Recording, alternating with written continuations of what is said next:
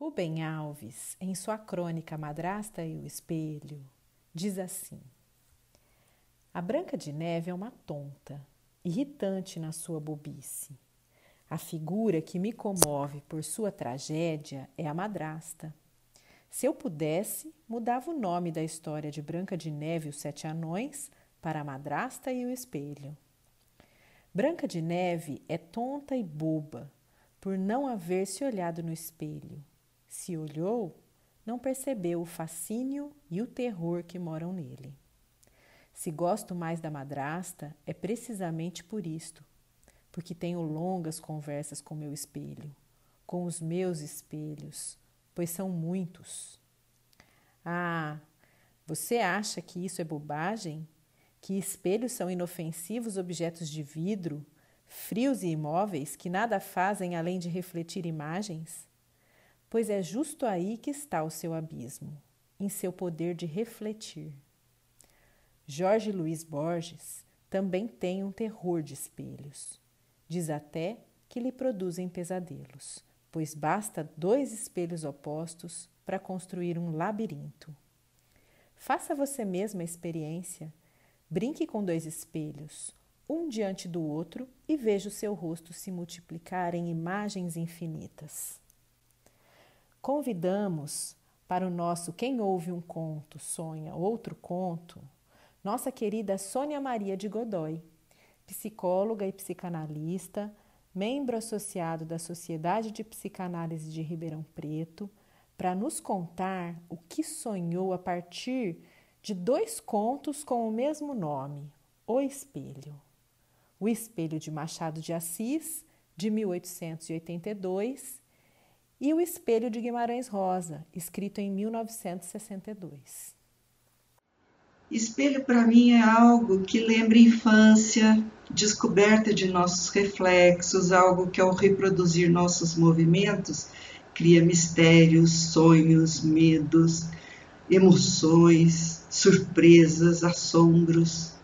Espelhos a princípio lembram também as águas límpidas em que se olhou Narciso e ali permaneceu esquecido dos demais, apaixonado por sua própria imagem. Lembra ainda o horror do retrato de Dorian Gray, a autoimagem que mudava conforme o personagem do romance de Oscar Wilde ia se tornando um homem perverso, um assassino. A imagem, a princípio linda, né, do, do personagem, vai se tornando horrenda, acompanhando as mudanças de caráter deste personagem. Bom, os dois grandes autores brasileiros, Machado e Guimarães, nestes contos eles se aproximam, pois eles se dirigem diretamente para as nossas almas, nos encaminhando para reflexões mais íntimas, nos aproximando das nossas autoimagens e mostrando a sua importância em nossas relações humanas, onde mantemos sempre alguns segredos, estranhamentos dentro de nós e a partir disto também nossas relações, já que nós é que fazemos as relações a partir das nossas emoções. E assim eles instigam perguntas, reflexões: quem sou eu? Ou melhor, quem são todos estes que me habitam e que às vezes eu desconheço? Levam nossos olhares então para aquilo que podemos ver ou mesmo para as nossas cegueiras, tocando em nossas imagens reais e no que permanece escondido embaixo do que revelamos. E assim eu convido vocês a me acompanharem, primeiro pra, através do conto de Machado de Assis, onde eu vou fazer um breve resumo, sugerindo aos que não leram que leiam, né? Porque é fantástico. Então, vamos lá. E seu espelho, Machado de Assis é o espelho, esboço de uma nova teoria da alma humana. Machado inicia contando que cinco amigos conversam suas ideias sobre suas ideias metafísicas, sendo que um desses homens sempre se mantém calado, enquanto ouve os outros debaterem amistosamente entre si. Jacobina, que era o nome do silencioso, acreditava que discutir era uma herança bestial, já que serafins e querubins, exemplos de perfeição espiritual, não debatiam nada. Seus amigos, no entanto, conforme o irônico Machado de Assis, estão discutindo maneiras de resolver entre eles os mais árduos problemas do universo. Na noite em que se passa o conto, eles decidem conversar sobre a alma humana. Jacobina, descrito como um capitalista provinciano, astuto, cáustico, ao ser desafiado a dizer o que pensa sobre a natureza da alma, decide contar-lhe suas próprias experiências sobre este assunto, não sem antes alertá-los: não quero ser interrompido enquanto falo. Nesta breve descrição que Machado faz do personagem, já percebemos seu autoritarismo, sua arrogância, sua falsa humildade, né, apontados por Machado, pois ele compara-se aos anjos, isentando-se de discussões, né, não quer saber de discussões. Jacobina passa assim a contar-lhes uma experiência que lhe permite afirmar que não se tem apenas uma alma, mas duas. Uma que olha de dentro para fora e outra que olha de fora para dentro e, sem admitir que contestassem, explica o seu ponto de vista. A alma exterior pode ser um espírito, um fluido, um homem, muitos homens, um objeto, uma operação. Há casos, por exemplo, em que um simples botão de camisa é a alma exterior de uma pessoa, e o ofício desta alma, bem como a da outra, é transmitir a vida. As duas completam o homem, a de fora e a de dentro. Exemplifica com o personagem de O Mercador de Veneza, obra de Shakespeare, onde Shylock, um judeu extremamente apegado ao seu dinheiro, afirma que o perder seria como morrer. Esta alma exterior, portanto, não é sempre igual, pois para cada homem ela muda de natureza e estado. Para alguns é o poder, para outros, em seus primeiros anos de vida, foi um cavalinho de pau, ou um chocalho. E para as pessoas em geral, esta alma exterior varia, ela é inconstante.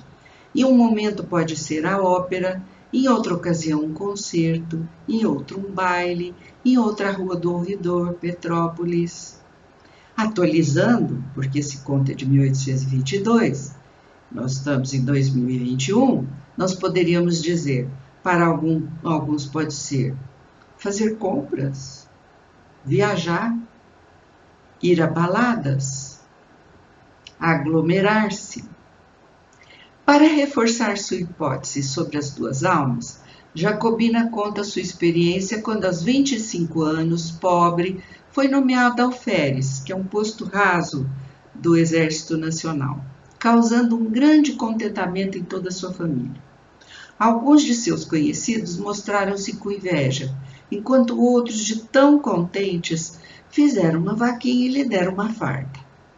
Orgulhosa dele, uma de suas tias, como sua mãe, que passou a chamá-lo de meu alferes, convidou-o a passar um mês com ela em seu sítio, um tanto longe e solitário.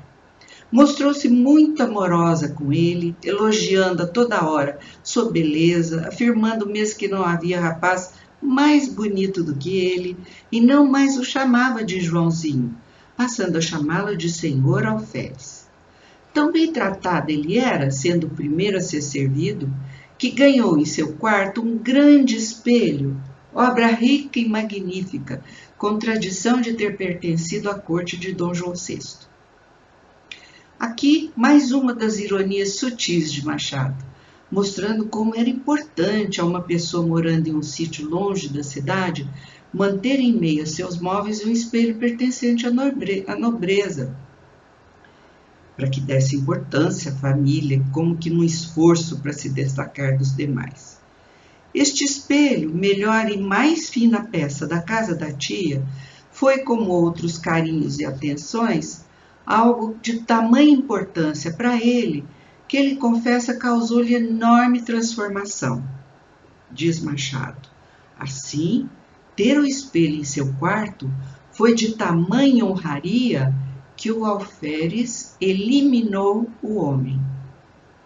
Nas Assim, conta Jacobina, aderiu-se à farda e esqueceu-se do homem, restando-lhe um mínimo de humanidade. Quanto mais a alma do alferes se mostrava presente, a alma exterior, mais a do homem, a alma interior, desaparecia, fazendo com que dores e alegrias lhe causassem apatia. Machado mostra como, para alguns, um posto, um cargo, pode levar a pessoa a sentir-se tão poderosa que sua inferioridade parece desaparecer, embora permaneça encoberta, podendo levar a um estado de desumanização pela ausência de sentimentos em relação aos demais. O alferes mostra-se como um bom modelo de alguém que, ao esquecer-se de sua humanidade, sentiu-se acima do bem e do mal, tomado que foi por sua alma exterior, esquecido da sua alma interior.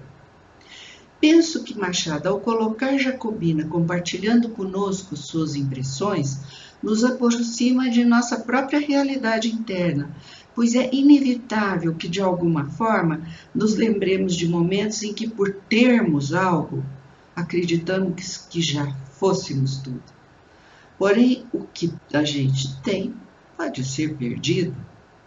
Em Jacobina e algumas vezes em nós, ampliam-se certezas e fortalezas com aparência de inabaláveis, o que nos mostra que ele não se conhecia.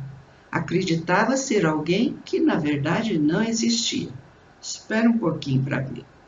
Continuando no conto, acontece que por doença grave da filha, sua tia precisa deixar Jacobina só na fazenda. E os escravos, aproveitando-se dessa ausência, fogem.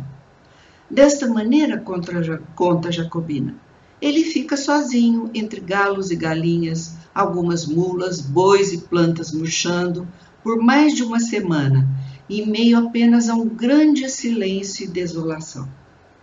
Noite e dia, as horas pareciam não passar, mas a noite maior ainda sentia sua solidão.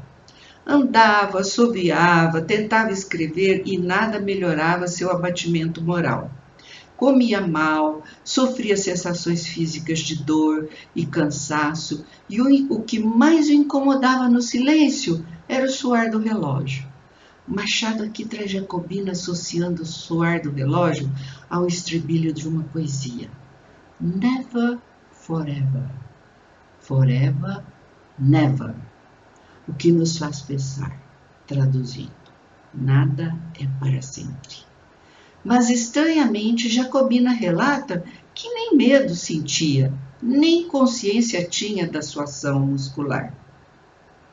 A grandiosidade que tomou conta dele, com os louvores que recebia e que o fizeram deixar sua humanidade de lado, começa a sumir.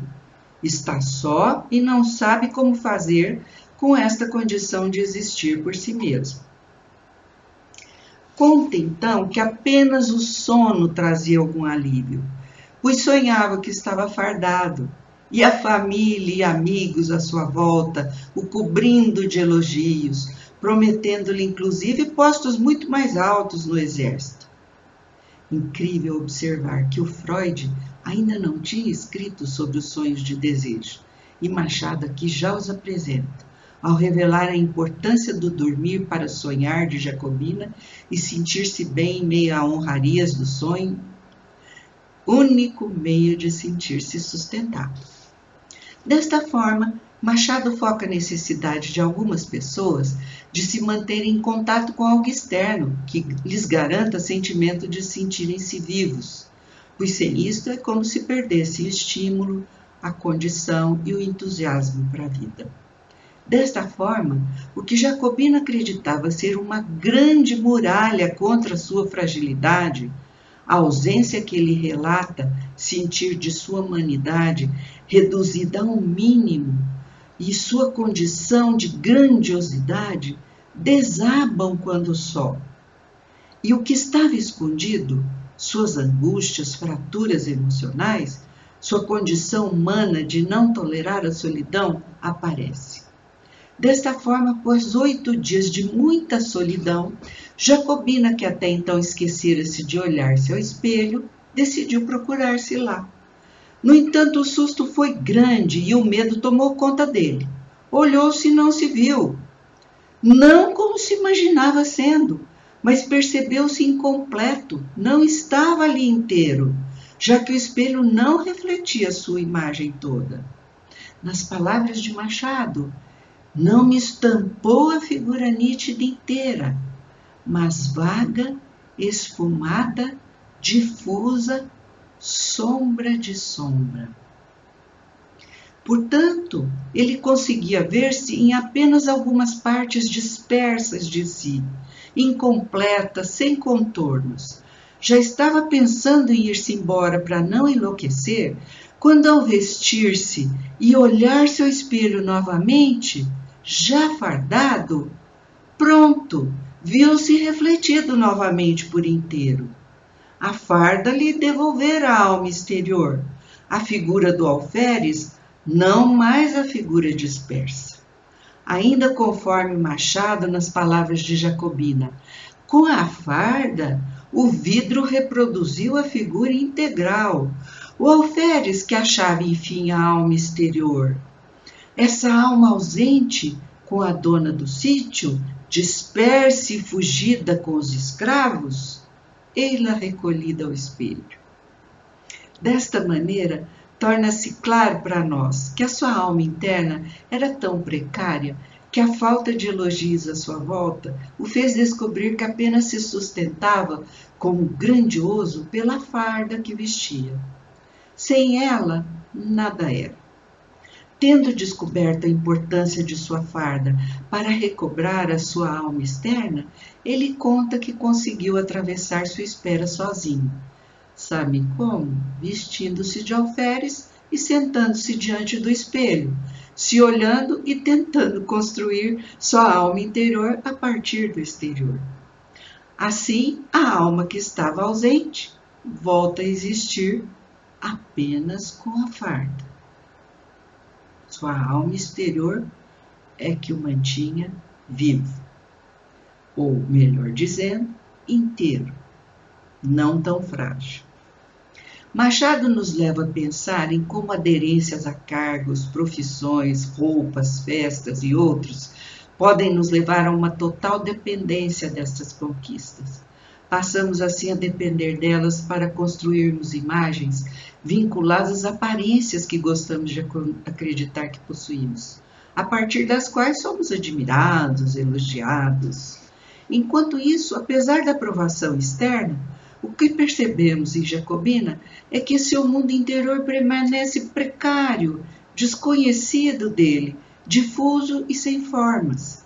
Sozinho, com este estado de mente que se escora no elogio dos outros, na presença dos outros, não há como suportar-se, sentir-se bem acompanhado.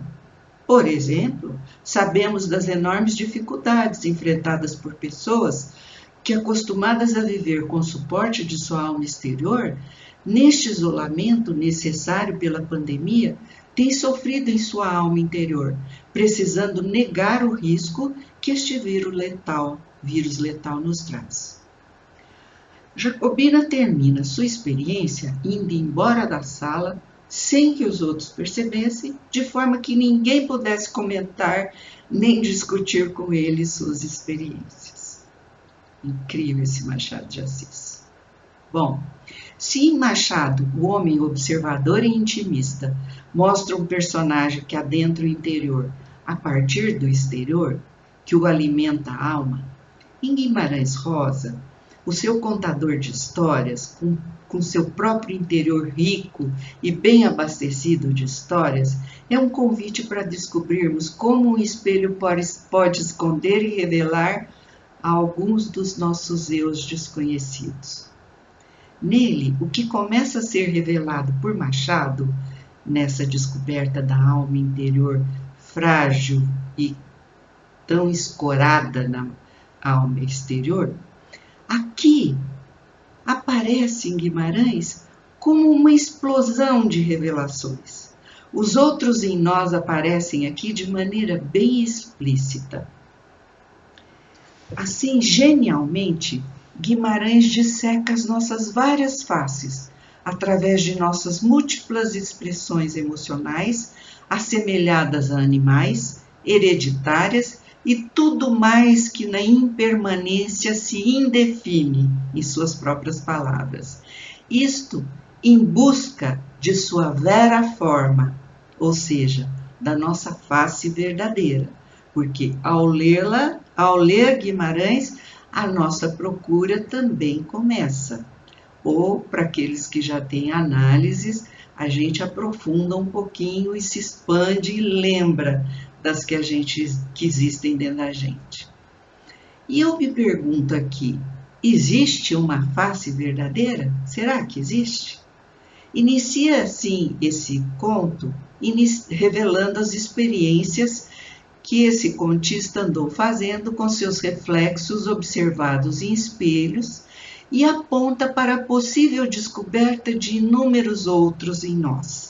Diz ele que somos muito mais do que aquelas imagens tão organizadas que os espelhos refletem o que os outros veem e comentam. Através dos mergulhos que conseguem fazer em seus sertões interiores, tão ricos, amorosos, além de assustadores, ele nos convida e nos mostra como entrar em contato com o primitivo em nós. O que podemos descobrir? Vamos acompanhando. Guimarães nos traz um personagem que é um contista sem nome que relata suas próprias experiências, mostrada com a sabedoria de quem sabe ir além, através do pensar e do observar as coisas e as pessoas. Alguém que, sondando a sua volta, apura algumas descobertas e revela criativamente as suas transformações.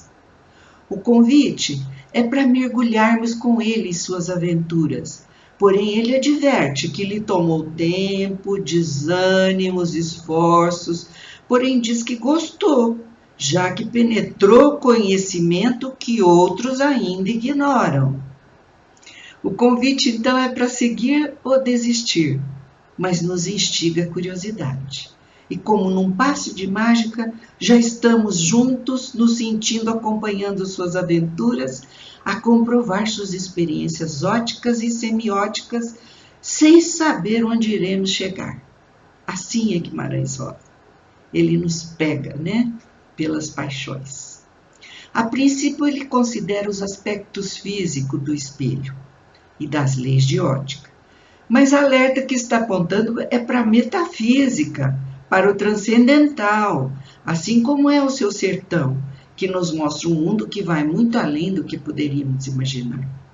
Ele cria assim o mítico, fazendo-nos o convite para observarmos o que um espelho pode nos levar a aprender. Como ele diz, a ponta do mistério ou a ausência de, dos fatos quando nada acontece, há um milagre que não estamos vendo. E assim começamos a viagem com os questionamentos sobre a existência de imagens fiéis. Será que existem? O que há de honesto e fidedigno nas imagens refletidas? Como é que o Senhor, eu, os restantes próximos somos no visível? Ele pergunta visível e o invisível. Ele já nos põe a pensar e já nos causa certo desconcerto. Comenta sobre o falso que há em fotografias. O que ali se vê são sorrisos, o belo, o harmônico. Será? É vero? É verdadeiro isso? Ou apenas mostram as máscaras moldadas nos rostos que servem para apresentar o falso e não para mostrar os fenômenos mais sutis de que ele quer tratar. Ele lembra que os olhos de cada um de nós padecem de viciação de origem. Claro, pois estamos habituados à nossa forma visível e as tornamos afetuosamente nossa, conhecida, agradável ao nosso olhar. Porém, ele lembra: Os olhos são, por enquanto, a porta do engano, pois diferentes tipos de espelhos podem mostrar ou deformar a nossa imagem.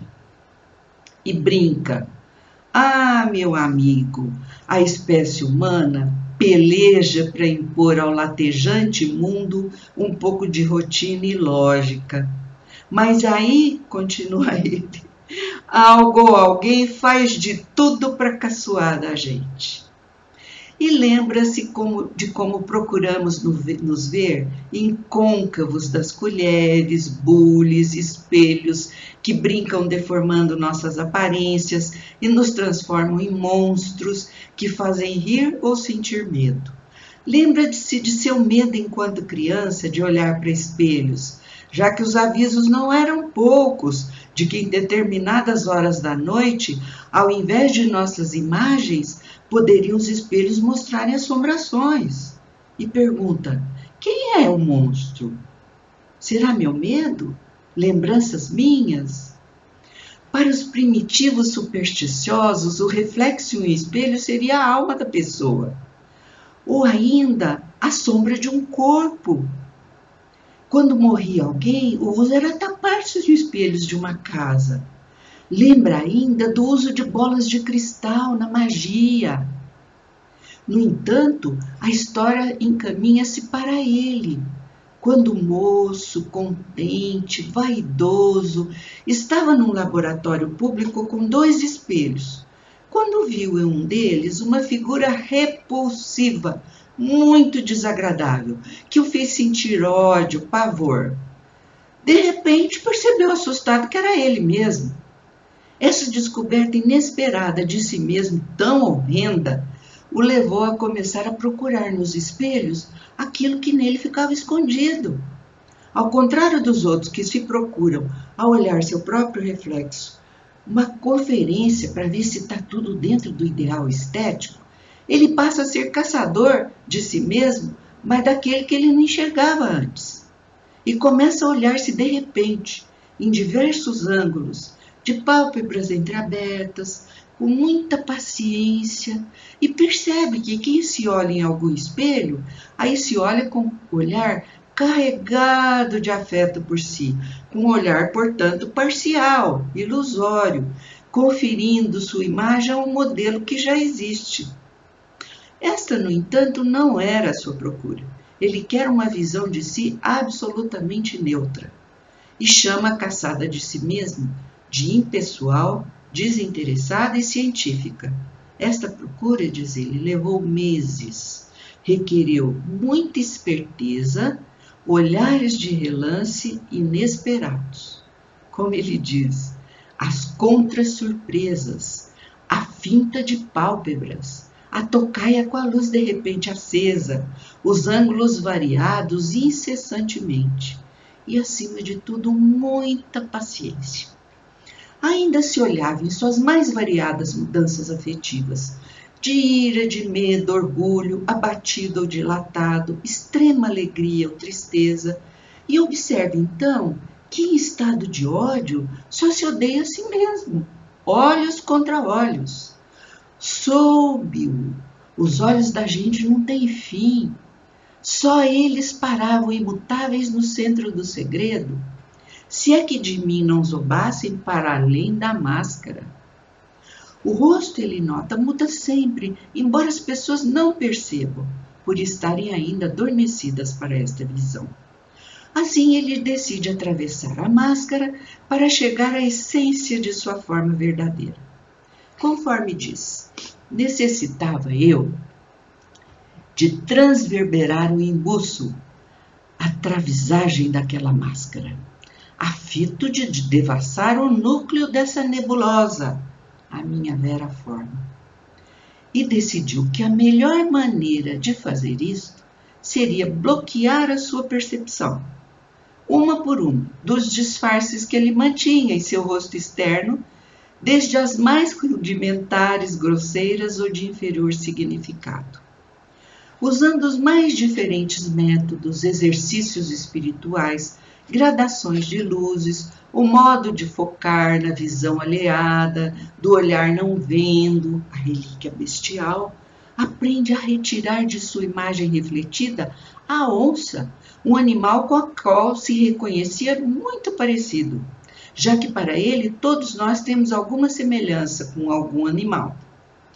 Retirada a onça de sua imagem refletida, começa a fazer o mesmo com as partes em que percebia o hereditário, semelhanças com os antepassados, depois com os traços devido ao contágio das paixões e ainda as pressões psicológicas, e o que em nossos rostos fica marcado por ideias e sugestões de outras pessoas, e os efêmeros interesses, sem sequência, nem antecedência, nem conexões, nem fundura, como ele diz.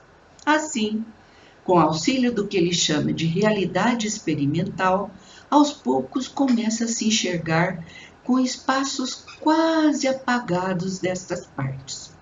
Trabalhou tanto no excluir, abstrair e no abstrar, como ele diz, que ele começou a sofrer de dores de cabeça.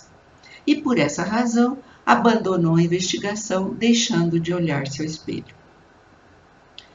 Com o tempo, aquietou-se, esqueceu-se, ou pode ser que alguma encoberta curiosidade o picasse. Olhou-se novamente ao espelho e não viu absolutamente nada. Só o campo liso, as vácuas, aberto como o sol, água limpíssima, a dispersão da luz, tapadamente tudo.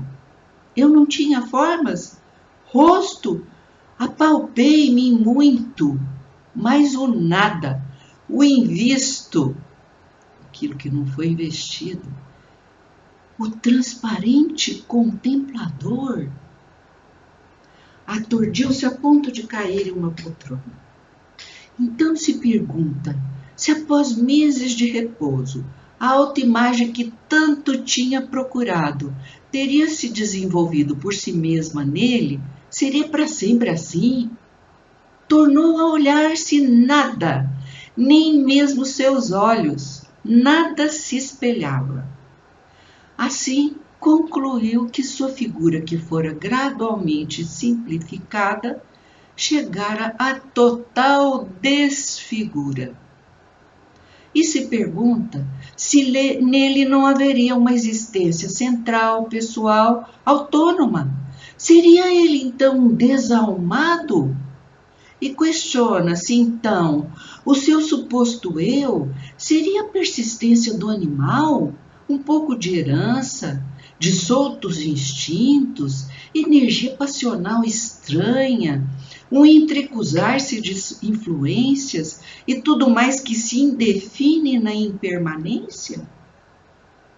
Diziam-me isso os raios luminosos e a face vazia do espelho, com rigorosa infidelidade. E seria assim com todos? Seríamos não muito mais que as crianças o espírito do viver não passando de ímpetos espasmódicos, relampejados entre miragens, a esperança e a memória?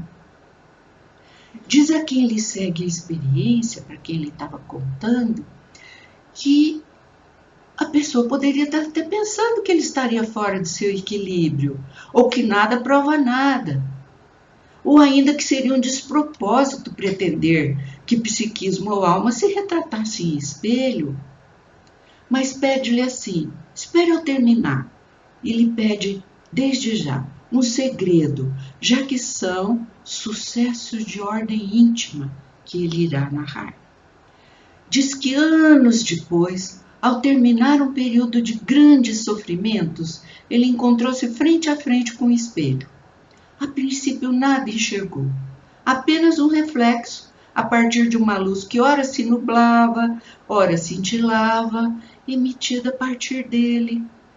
E quando se viu novamente, não estava com o rosto desse momento em que conversavam, mas o ainda nem rosto, quase delineado apenas, mal emergindo, qual flor pelágica de nascimento abissal. e era não mais que rostinho de menino, de menos que menino, só. Devia ou não devia contar-lhe por motivos de talvez? Do que digo, descubro, deduzo, será se apalpo evidente? Três busco. Será este nosso desengonço imudo, imundo, o plano intersecção de planos, onde se completam de fazer as almas? Será então este nosso desengonço, mundo e plano intersecção de planos, onde nós nos completamos fazendo as nossas almas? Ele busca e rebusca e sua pergunta: será mesmo o mundo o lugar onde as almas terminam de se completar? Se a resposta for afirmativa, o que chamamos de vida é uma experiência muito séria, exigindo por isso um consciente despojamento de tudo que obstrui, atolha e soterra o crescer da alma. Depois, o salto mortal, e o julgamento problema, que pode ser entendido com uma simples pergunta: Você chegou a existir? Então, em virtude de tantas obstruções ao nosso desenvolver, ao nosso construir de nós mesmos, podemos perguntar: Você sente que está existindo? Então, a concepção de vivermos em agradável acaso Pergunta ele: Estará destruída? Espero sua opinião. Sim? Pergunta ele. Guimarães entra profundamente assim em nosso existir, a mercê de nossos desejos. Como no mítico paraíso, ou procurando meios de caminharmos em busca da verdade nunca alcançada. O Senhor mire e veja, ele disse certa vez. O mais importante e bonito do mundo é isto: que as pessoas não estão sempre iguais, ainda não foram terminadas, mas que elas vão sempre mudando, afinam e desafinam. Verdade maior. É o que a vida me ensinou. Isto que me alegra de montão. Assim, Guimarães nos incita a pensarmos e nos procurarmos no abissal de nós mesmos e descobrir as flores que lá nascem. A todo momento pode estar nascendo alguma coisa, sem que a gente se dê conta. E descobrirmos então quais de fato somos, pois somos muitos e a lembrarmos que nossa identidade está sempre em construção, que estamos sendo e construindo e reconstruindo durante a vida. Portanto, somos uma complexidade. Obrigada.